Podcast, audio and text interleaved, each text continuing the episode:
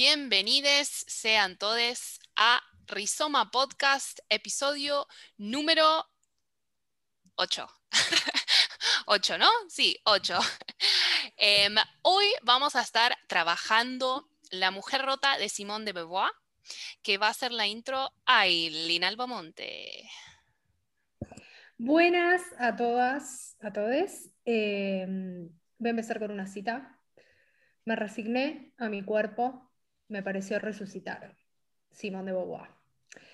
Bueno, Simón de Beauvoir, 1908-1986, París, Francia, estudió en la Sorbonne eh, filosofía, psicología, matemáticas, abogacía, literatura, latín, no sé cuántas carreras más. Eh, fue filósofa y profesora y una eximia escritora francesa. Es una de las principales exponentes del feminismo con su famoso libro El segundo sexo, que es considerado un manifiesto del movimiento feminista. Es, eh, fue defensora del existencialismo junto a su pareja, el famoso Jean-Paul Sartre. Em, fue, bueno, eh, Simón nació en el seno de una familia burguesa y cristiana, que un poco son las principales causas por las cuales critica la corriente política, económica y la religión. Ella se consideró atea y comunista y expresaba que la religión era una forma de subyugar al ser humano. Se proclama de izquierda y siempre buscó por la caída del capitalismo. En 1975 eh, se sentó a hablar por primera vez sobre feminismo en televisión abierta, en la televisión francesa, donde se proclamó de izquierda y militante feminista, pidiendo y proclamando por la unión a la causa, porque ella creía que era la única manera de terminar con la desigualdad de género, creía que la lucha debía de venir de la unión de las mujeres, em, porque reuniéndose y hablando de las situaciones cotidianas particulares de cada una que vivía en el hogar, iban a poder percibir esta injusticia, reflexionar y así poder cambiar el mundo en un momento dice, parece imposible que el destino de las mujeres cambie profundamente si el destino de la sociedad no cambia radicalmente en cuanto a la lucha de clases. Fundó junto a Sartre y un grupo de intelectuales las revistas Los Tiempos Modernos, en las que expresaban las ideas existencialistas. Tiene una amplísima obra literaria, pero su consagración llegó en 1949 con la publicación de El Segundo Sexto eh, que como dije antes, sentó las bases del movimiento feminista. Con Sartre expusieron públicamente sus relaciones poligámicas y los pactos que tenían entre ambos. Fue discutida y criticada por mantener relaciones con sus alumnas y fue despedida de un liceo en el que enseñaba por mantener una relación amorosa con una de ellas. La principal idea que tenían ambos de esta relación poligámica era eh, que existe un amor necesario que es el amor que se tenían, o que por lo menos proclamaban que se tenían entre ellos dos, y amores contingentes, que son pactos de relaciones sexuales y amorosas con terceros, que eran permitidos para que el amor necesario, valga la redundancia, perdurara en el tiempo. Tenían un pacto de polifidelidad que no se rompió hasta la muerte de Sartre. Ella no quiso ni casarse ni tener hijos para no quedar relegada a una vida doméstica que describe como lo más opresor para la mujer en una cita de su libro, que, del libro que vamos a discutir hoy, La mujer rota, eh, dice, es una cuestión estadística. Cuando apuestas al amor conyugal, te adjudicas una oportunidad de quedarte plantada a los 40 años con las manos vacías. Sacaste un número, no eres la única. Dentro de sus principales ideas están que la mujer tiene un rol secundario en la historia de la humanidad y plantea que se debe sobre todo a la educación cultural que recibe la mujer desde la niñez, que son estructuras muy difíciles de romper, y se basa en la idea de que la niña no es, por ejemplo, un ejemplo básico, igual de amamantada en su primera infancia como el hombre, que a diferencia del hombre es menos agresiva. A la niña se le enseña a esconderse y al niño se le incentiva a exhibirse. Se le enseña a la niña a ser pudorosa, mientras que al hombre se le enseña a mostrarse. Y plantea por último, que los trabajos mejores pagos y de poder en los que se incentivaba quedaban para los hombres y se incentivaba a la mujer a ser doméstica y a depender económicamente de los hombres. Y principalmente a no remunerar el trabajo doméstico. Bueno, esta maravillosa mujer fue Simone de Beauvoir. A mí se me pone la piel de gallina. Con las cosas que decís como que va. A mí me, da que. ¿Por dónde empezamos? Tal cual. ¿Por dónde empezamos con tantos temas? Yo diría que es interesante quizás empezar, bueno, por el libro, eh, este, La mujer rota, que eh, me parece como a mí leyéndolo, eh, creo que después también charlando con ustedes el otro día, fue como pensar justamente como el título, ¿no? La mujer rota, después ella describe, o sea, son tres no sé si son cuentos. ¿Qué serían? Tres cuentos. Tres narraciones, tres sí, ensayos. Tres ensayos, cuartos cortos. Sí, son cuentos. Sí, son como cuentos, pero bueno, son todos desde el punto de vista de una sola mujer. ¿Tienen idea cómo se llama eso, ese tipo de narración que hace?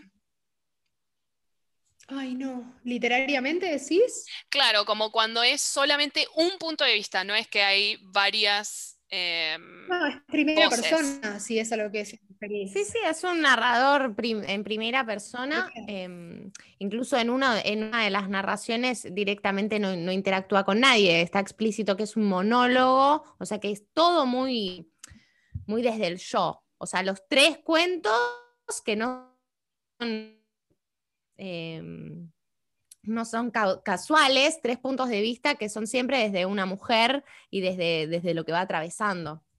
Sí. Sí, a mí me parece importante em, que si bien son tres cuentos o tres narraciones desde el mismo, o sea, como desde este punto de vista de una mujer, son tres mujeres muy distintamente marcadas. Eso me pareció importante. ¿En qué lo viste vos? Esa diferencia. Eh, en la voz que expresa el personaje, digo, primero, la primera es como una mujer, eh, el, primer mm. cuento, que no me acuerdo cómo se llama, chicas, sé que, bueno, el primer cuento, si lo tienen por ahí, ¿me ayudan? Eh, el primer cuento es de una mujer... la edad de la discreción. La edad de la discreción. La edad de la discreción. Es de una mujer súper plantada en la vida que antepone sus ideales ante cualquier cosa eh, el segundo es una mujer eh, como más crítica ante la voz ajena. Y el tercero es de una mujer sufrida, eh, digamos, atravesada por una situación de... no, quiero llamar, no, quiero, no quiero llamarle engaño, pero digamos, de un acuerdo marital, monogámico, donde la atraviesa y pasa de todo pero son como voces muy marcadas distintas. Sí, me parece que en ese sentido sí, y en qué, ahora pensándolo, em, que decís esto, ¿en qué ven una mujer rota en cada una de las tres? O sea, digamos, ¿no? Porque el título se llama La mujer rota mm. y creo que cada ensayo quisiera mostrar de cierta manera de qué manera se, corrompe, ¿no? Esto, esta ser mujer. Entonces, quizás yo lo puedo ver claramente en los tres atravesados por la maternidad, que bueno, como sabiendo que Simón eligió no ser madre, ¿no? Como eh, de, no sé si ella lo expresa así, en las entrevistas que yo vi no habló justamente sobre la maternidad, sino sobre la vida doméstica, que muchas veces va mano en mano, ¿no? Porque bueno, para ser madre hay que renunciar a ciertas otras cosas. Em, pero no sé bien, por ejemplo, en el primero, que la mujer está un poco mejor planteada, ¿en qué ven que está rota, digamos? ¿O en qué podrían suponer que ella lo pone ahí? Mira, a mí particularmente entiendo el punto, pero me parece que el libro, o sea, es una reunión, eh, reúne tres cuentos donde le da nombre a la mujer rota porque es como el más importante, creo yo, por lo menos eligieron eso. Pero si cada una tiene que estar rota, la primera, mm. si, me preguntas a mí, es totalmente atravesada por la, decisión de un hijo que le afecta eh, a una madre.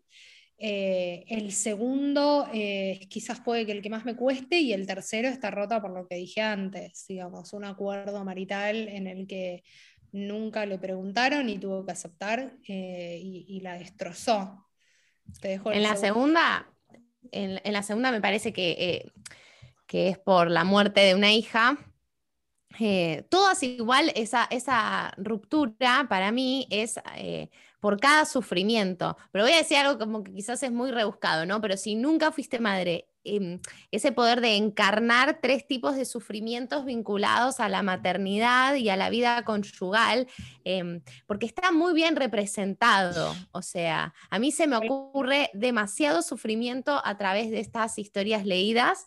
Em, a través de las historias familiares y a través de los propios miedos que uno tiene a la hora de decir, eh, voy a encarar esta pareja, voy a encarar esta maternidad, voy a encarar estos acuerdos, o voy a encarar una vida a largo plazo con alguien vincularmente, siempre hay una, una parte rota, porque es una renuncia. Y yo pienso que es em, como la idea opuesta a esa opresión, o sea, desde la idea de la libertad que ella se concibe escribiendo, cómo ve esa opresión.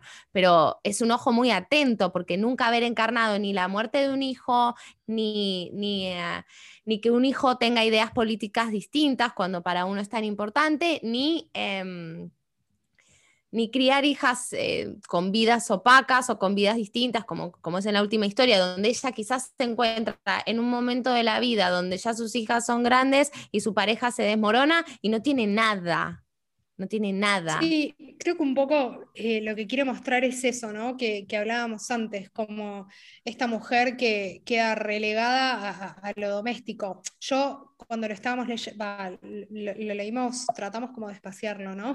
como para no comernos el libro entero, y lo charlábamos el otro día, y a mí lo que me parecía muy interesante es que, eh, sobre todo en el segundo cuento, ella se pone en el rol de narradora, siendo como todo lo opuesto quizás eh, a lo que Simón se planteaba en su vida, ¿no?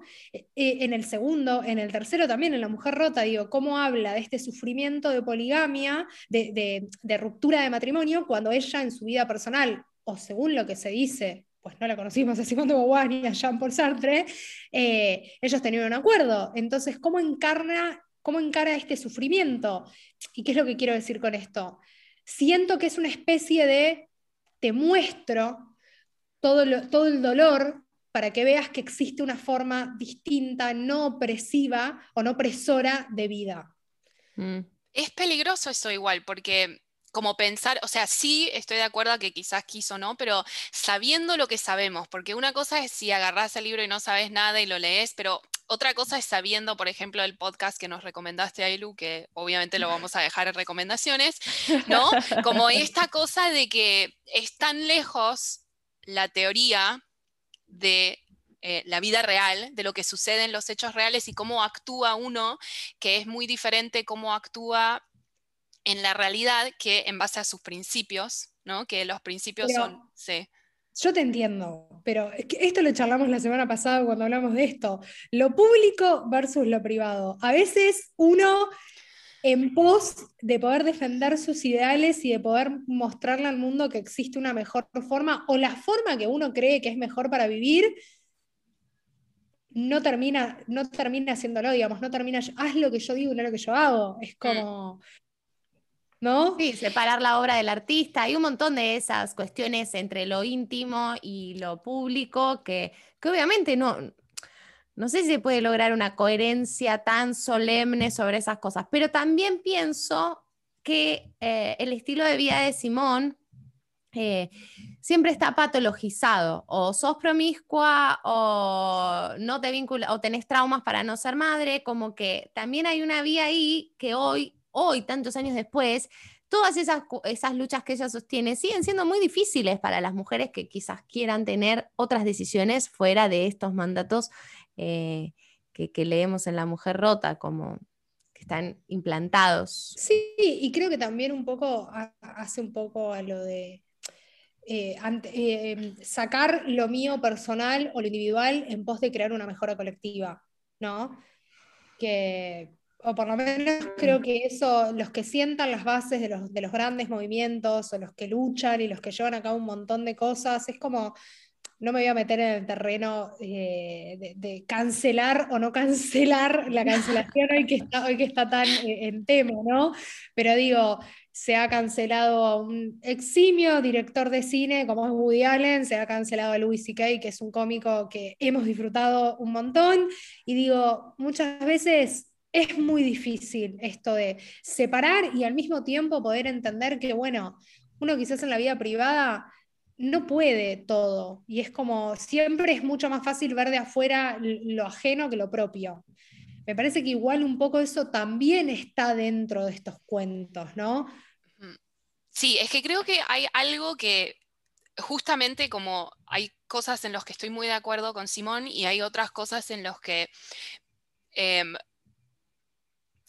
o quizás es como dependiendo de dónde lo mires, ¿no? Porque para mí el sufrimiento es una condición humana. O sea, no, mm. tanto con ser mujer o ser hombre o ser bi o ser eh, trans, ser lo que sea, es una condición humana y está muy ligada, a mi punto de vista, eh, mm, a la sexualidad, ¿no? A esto que hoy en día está tan en tema también, porque todo esto de que uno pueda cambiar el sexo, ¿no? O, bueno, estas mutaciones que en el tiempo de Simón me imagino que no estaban tampoco, o si estaban eran muy eh, así under, no sé si existía así a la magnitud, o sea, claro que no existía la magnitud que existe hoy, ¿no? Pero que, que uno pueda sufrir por, em, no sé cómo redondear la idea, como por, por justamente estar atravesado por una sexualidad. ¿No? Porque creo que todo esto que ella escribe también tiene mucho que ver con eso y que ella quizás por su propio, sabiendo su historia, que es que, bueno, ella sí tuvo una relación hasta el final de sus días con Sartre, ¿no? Pero sabemos por ciertas cartas que ella no mantenía relaciones sexuales con Sartre, ¿no? Que esa parte de la pareja lo buscó en otro lado y que justamente por esas relaciones donde sí las buscó, sí dice haber sufrido, según las cartas, ¿no? Porque eran relaciones... E, es, un poco lo que yo contaba en la introducción. Para mí esto de como amor necesario y amor contingente, ¿no? Eh, la relación en pareja es infinitamente amplia y hay un montón de cosas para hablar al respecto, pero yo creo que lo que ella un poco trata de dividir y de decir, bueno, existe un amor de compañía y existe un amor más pasional. ¿Se entiende? Que muchas veces, como por ideales o por proyectos que no son en común, no se terminan conjugando. Y en cambio, como que ellos, e, eso es lo que intentaban plantear ellos dos. Bueno, la pasión no es lo más importante para nosotros en esta relación nuestra que tenían con, Sartre, o por lo menos así lo veo yo, pero es igual de necesaria, porque si no tengo la pasión y no tengo esas relaciones extra, eh, no voy a decirlo maritales porque ellos no creían en el casamiento, no puedo sostener lo otro. Es como, como que creo que llega a plantear eso, como el, el punto máximo o, eh, digamos, como lo mejor de la relación estaría en poder conjugar estas cosas. Pero como muchas veces es muy difícil porque somos seres individuales que creamos una vida en conjunto, eh, colectivamente y que nos atraviesan un montón de cosas, es, bueno, no enloquecerse, buscar lo que hay que buscar en un lugar y buscar lo que hay que buscar en otro lugar. ¿no? Es difícil de entender. Sí, es un poco rizomático. Ajá. Eh, es un poco rizomático en el sentido de, desprenderse de una idea de vínculo primario, pero ella como que siempre igual fue parejocéntrico la cuestión, o sea, como que igual estaba jerarquizada su pareja como el vínculo principal. No sé si eso, hoy ya eso creo que no se llama poliamor. De hecho, creo que eso es una relación abierta, pero creo que el poliamor eh, admite varias parejas como para que eso sea algo poliamoroso. Em, a ver. No deja de ser revolucionario en su momento, ¿no? Pero también me parece que está reatravesado por lo que decía Iris de el sufrimiento que no tenían esa pareja y porque no tenía quizás la sexualidad puesta ahí, ir a buscarlo afuera. Em, bueno, piezas del rompecabezas. tenían mucho tiempo, digamos, los filósofos eran personas que tenían mucho tiempo para pensar la vida. Digo, había, hay, que entender también, a ver, eh, de nuevo, no, se puede separar la obra, el autor y todo lo que quieras, pero digo, hay que entender también que estamos hablando de dos personas que existencialistas por doquier, donde buscaban el punto máximo de absolutamente todo y tratar de entender la vida y tratar de... que es un montón hoy en día. Hoy, no tenemos, hoy, con las redes sociales, con la comunicación globalizada, no hay tanto tiempo para eso. no, hoy estaría la inmediatez. Sí, hoy, hoy me parece que como que ellos se planteaban eso, como buscar más libertad, como no la tenían, porque todo estaba basado en cuestiones políticas y cuestiones religiosas y que Dios te va a castigar y que esto que lo otro. Y hoy es, y mira, la verdad no tengo tanto tiempo porque tengo un montón de cosas para hacer y un montón de cosas por vivir. Y bueno, vivo lo que me haga feliz. No sé si tanto te planteas, no te planteas buscar una definición, ¿no? Depende día. A veces yo siento que, el existencialismo aparece de nuevo, como que cuando uno quiere tomar conciencia de, cómo se vincula o, de, lo que pone en cada vínculo o del sufrimiento, quizás va más por ese lado, de hacerse consciente de, algún sufrimiento, que yo también, o sea, pienso que no es necesariamente de la mujer. Eh, pero una vez que uno entra en ese reconocimiento, muchas veces está pensando, por, qué el mundo es así, ¿no? Eh, ¿Por qué todo? ¿Por qué lugares? ¿Por qué esto está en cada lugar? ¿Por qué, en qué lugar se para cada uno? Es como aparecen esas cosas. No sé si le pasa a todo el mundo, digo, pero a mí me pasa bastante. Bueno, ¿y qué, y qué opinan eh, respecto de lo que ella habla como, si bien es otro libro, lo del segundo sexo, del rol de la mujer que queda relegado a una opresión? ¿Qué, les pareció eso en el, en el libro? A mí el hecho de que el trabajo doméstico no sea remunerado siempre me parece un poco opresivo. El tema es, eh, me, parece opresivo ¿por qué? Porque necesariamente en el mundo del capital las mujeres necesitan un ingreso para, para tener vida y que, que pueda separarse de que otra persona la provea. Eh, obviamente eso va cambiando con respecto al mundo capital, pero hoy ya prácticamente es muy difícil que una pareja o una familia sobreviva con un ingreso familiar. Entonces eso es muy raro de ser concebido así. Creo que... Em, ay, no sé, es que se me ocurren tantas, es realmente un rizoma, porque es como la cabeza se me va para tantos lados, pero... Es la idea. Ay, es la idea, ¿no? Pero no puedo como concentrarme en una pensando en esto de que en realidad como pienso también que el lugar de la mujer no es que fue siempre durante toda la historia de la humanidad la misma, ¿no? Que también fue mm. mutando y que hoy en día lo que hace Simón de Beauvoir es una crítica también al capitalismo, ¿no? Entonces, cuando vos criticas un sistema, como es un sistema, como que vos no, no puedes singularizar una sola cosa, sino que todos los componentes hacen que ese sistema no o sea, funcione de la manera que funcione, ¿no? Entonces, en verdad, me parece que... Eh, que lo que está mal bien es antes, ¿no? Es como anterior, es el sistema. Es justamente que, eh, o sea, bueno, obviamente que hoy estamos tan inmersos en todo lo que es tener dinero y tener, necesitar tantas cosas, ¿no? Que es difícil pensar hoy en día en poder existir sin dinero, pero si se pensaría en algo más comunitario, ¿no?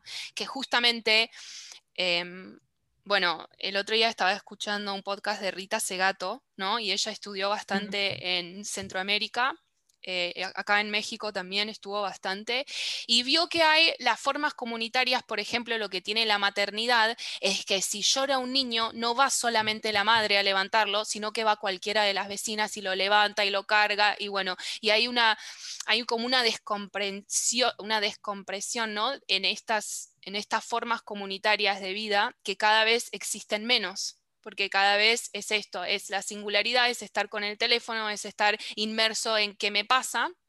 Y, es difícil igual, como no es que digo que hay otra manera que sería mejor, o porque por algo también las comunidades dejaron de, de, funcionar, o sea, de existir, cada vez hay menos. Y se está como tendiendo, hay cierta, me parece que ciertas personas o cierta, ciertas, eh, cierta cantidad de la población que sí busca ese tipo de vida, pero que es muy difícil hoy en día sostenerlo, por justamente el sistema en el que estamos. Es que es funcional, ¿no? Ella en un momento dice, no siempre los, eh, los trabajos, uy, perdón, te interrumpí, pero no siempre los trabajos eh, mejores pagos eh, eran de los hombres, como que hubo un momento en el que cambió. Y ella habla puntualmente de, como el inicio del capitalismo. Ahora, voy a volver a lo mismo, porque yo no puedo dejar de leer a una autora sin también criticar, digamos, hay que entender todo. Venís de una eh, Simón de Beauvoir viene de una familia burguesa, eh, francesa, digamos, bueno, sí, con, toda la plata del mundo tenés todo el tiempo del mundo para poder pensar en ideales utópicos de acá a Japón. Eh, Utopía de Tomás Moro es una ficción. Claro. o sea, es un libro que a mí en mi adolescencia me pegó como, bueno, gibariana full, y de repente te terminás dando cuenta que tenés que buscar la mejor forma intentando no quedar afuera, porque si quedas afuera terminás siendo marginal y terminar siendo marginal te lleva a, vivir una vida de sufrimiento absoluta, lamentablemente, porque las posibilidades cada vez son menos, pero no deja de ser funcional. Digo, eh, me parece que eh, esto. Algo así quería decir, como que por más que se considere esta crítica al sistema como opresor de las mujeres y todo eso, yo, pero recontra creo en los deseos múltiples de las mujeres y, personas gestantes que, que, desean la maternidad, que desean estar en sus hogares, que desean la vida en comunión y en familia. Y no me parece que esa decisión sea opresora, para nada pero sí quiero decir que eh, debería ser remunerada. Yo veo a mis amigas y a gente a mi alrededor eh, cuando es difícil. Eh, dedicarse a los hijos es difícil porque nada te lo retribuye y es difícil la supervivencia, sí. Entonces, eso sí me parece opresor que nuestros deseos no estén abarcados como manera de supervivencia, que dedicarse a los hijos y al hogar esté visto como opresivo porque no te dan nada a cambio por eso cuando es tipo, obviamente no quiere decir que es un trabajo, pero es una...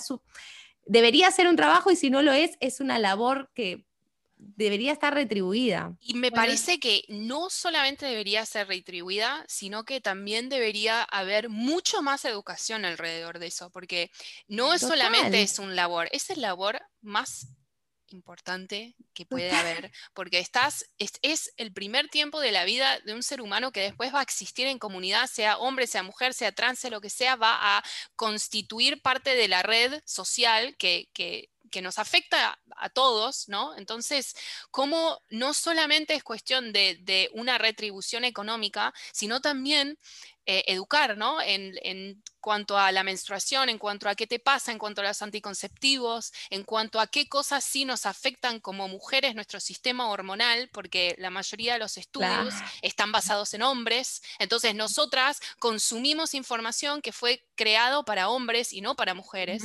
Entonces, es como que ahí sí me parece que... Em, no sé, eso me parece un tema, sí, que que el sistema oprime muchísimo el tema de la maternidad, pero no sé, Y la modernidad tiende, la modernidad tiende a pensar que esas son mujeres vacías, mujeres que no, son realizadas. Em, y tiene mucho que ver con el lugar que se puso ahí a, las mujeres deseantes de eso. Y, a, las postergaciones, tiene, tiene que ver con un montón de cosas. incluso, utópicamente, obviamente, ¿no? Pero habría quizás bastante menos sufrimiento Sí, lo que, lo que yo iba a decir es que, chicas, 2021 y se sigue discutiendo la extensión de la licencia por paternidad, por ejemplo. Dos días. Dos días. o sea, días. entonces, de ahí, está bien, en nuestro país hay lugares del mundo en el que la licencia por, por paternidad es Y acá se va a extender. Entonces, Sí, por eso digo, estamos justo, justo muchos de los temas que tocamos son de diario de hoy, ¿no? Digamos, están en agenda del día de hoy, pero ¿cómo puede ser que en Argentina la licencia por maternidad sean dos días? Cuando la madre es el momento en el que más tiene que estar con el niño y necesita que si hay otro niño en la casa, que alguien se ocupe del otro. Es como... Es que también tenemos el concepto de que maternidad, pájaro, también tenemos el concepto de que maternidad. es que boludo, no para de. Hijo de puta. Bueno, eh, de que la maternidad es algo singular es algo singular, ¿entendés? Que la maternidad atraviesa una sola, y por más que sea un viaje, digamos, cada mujer con, su bebé y todo, es algo que sin una red que apoya es muy difícil de hacer. Muy difícil de hacer. Y bueno, tengo em, en una de las entrevistas que vi a Simón, el entrevistador le pregunta a ella en un momento, a mí me dejó un poco descolocada su respuesta, pero le pregunta si alguna vez en la vida ella había sufrido por ser mujer. Ella contesta que no, ¿no? Em, contesta que no, claro, lo cual sin sabiendo que el sufrimiento es humano, que bueno, tanto hombre, mujer, trans, lo que sea, sufren, ¿Ustedes sienten particularmente que han sufrido por el hecho de ser mujer, como ella lo plantea, como esta construcción social de la mujer?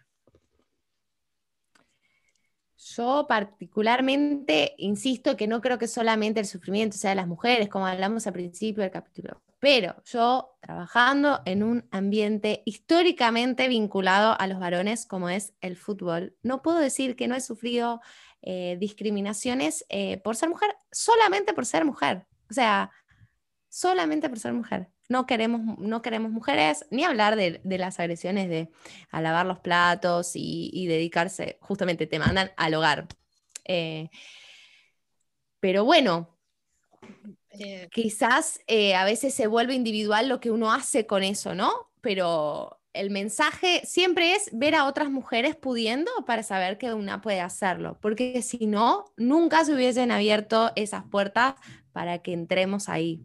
O sea, hasta que una no atravesó eso, no, hay referencias. Y mismo eh, pasa en todos lados. Si no entró una mujer alguna vez y alguna no rompió esa barrera, hay muchos lugares todavía cerrados. Es que nunca les pasó, para digo esto que tiene que ver con lo de Neru y que nunca les pasó de entrar, ponerle a un lugar, a mí me pasó en un hostel eh, de dormir en una habitación que eran 24, era mixto y yo era la única mujer, y sentir como un miedo, como decir, uh, ok, o sea, o entrar a algún lugar y... Yo en el trabajo es todo el tiempo así. Yo voy a una conferencia de prensa y casi siempre soy yo sola y a veces hay una o dos más. Eh, Sí, por eso. Hay de todo igual, no digo que me la hagan sufrir, pero hay veces que algunos sí, porque no, no quieren trabajar con mujeres. Bueno, yo particularmente voy a hablar de tres cosas eh, específicas. La primera, yo vengo del palo de la empresa y en la empresa la mujer es la que gana menos plata, como en todos los ámbitos del mundo. He tenido jefes que no han confiado en mi palabra solo por el hecho de ser mujer o en mi criterio solo por el hecho de ser mujer, donde me han hecho comentarios como, no, vos sos mina y las minas no piensan bien a corto plazo.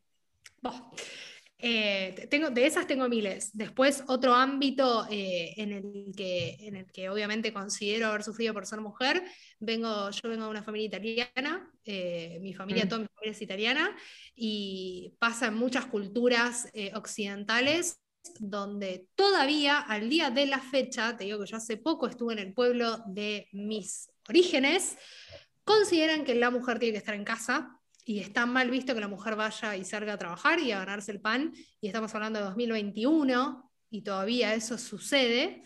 Em, y la tercera eh, tiene que ver eh, con el orden de correrse de la norma y de los placeres. Digo, todavía se cree que los placeres, eso se está corriendo un poco, pero todavía eh, muchos lugares creen que los placeres eh, son eh, algo de los hombres. Y lo último que voy a decir, yo toda mi vida sufrí por la imagen de mi cuerpo y he sufrido muchísimo por el hecho de ser mujer. Cuando quizás a un hombre que no tiene el cuerpo que le gusta, no van las minas por la calle diciéndole cosas, etc. Y yo lo he sufrido, lo he sufrido en boliches, lo he sufrido eh, en, no sé, colegios. Siempre, por suerte, tuve como una personalidad muy fuerte, donde pocas veces quizás me, importaba porque tenía una contención, pero es terrible la imagen del cuerpo siendo mujer. Mucho, mucho más terrible que siendo hombre. Creo que hay una cosificación de la mujer que, bueno, es, em, que es una mm. de las cosas que que igualmente siento que hay ciertas cosas que voy a decir que quizás eh, peco de haber hecho lo mismo yo hacia otras personas también en algún momento de mi vida y o de, claro, como esta cosificación, como verlo como algo como a lograr, ¿no? Como que, ay, ellos hacen eso conmigo, entonces yo también puedo hacer eso con ellos, ¿no? Como, como, como querer eso cuando una es quizás más joven o, o no tiene los recursos, las herramientas para ver que en verdad ese sufrimiento no tiene por qué ser ojo por ojo, ¿no? Sino que uno puede educar, que toma mucho más tiempo, pero bueno, se puede. Y una de las cosas que iba a decir es que yo he sufrido y lo dejo un poco abierto porque no hay mucho tiempo, es en el terreno de la sexualidad justamente, con todo lo que tiene que ver con tomar la pastilla el día después, con tomar anticonceptivos, que siento que todavía estoy pagando el precio por mm. haberlo hecho durante tanto tiempo y por no haber tenido una educación que me diga lo que eso me estaba haciendo a mi cuerpo y los efectos que podía llegar a producir, porque están todos preocupados con qué te hace la vacuna y qué te hace la vacuna y qué efectos... Y a la mujer le enchufan unas pastillas durante años sin preguntar si eso puede llegar a generar efectos psíquicos, emocionales, ¿no? Me voy a poner a llorar. Sí. me da eh, pero bueno, dejo así como un poco eh, mm, abierto. Yo, no me quiero ir, yo no me quiero ir de lo que dijo Neru, que quiero que lo vuelvas a repetir. Lo de la importancia de copiar el ejemplo cuando ves a alguien que se anima a hacerlo. Mm.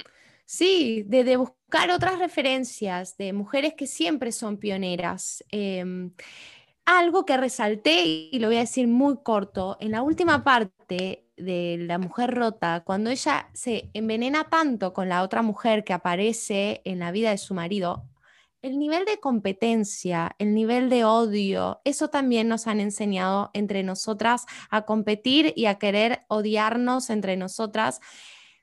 Y hoy yo cada vez que veo a alguien que pudo, una mujer que pudo, ya eso me provoca em, calidez y satisfacción.